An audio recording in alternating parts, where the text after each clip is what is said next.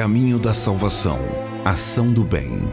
Indubitavelmente, a maior parte das almas que compõem a humanidade celestial jamais conheceu o Espiritismo e ainda provieram de outras doutrinas religiosas, como emertismo, conficionismo, budismo, judaísmo, islamismo, hinduísmo, catolicismo e outras seitas reformistas. Aliás, algumas dessas religiões nem ouviram falar de Jesus, o sintetizador dos ensinamentos de todos os precursores.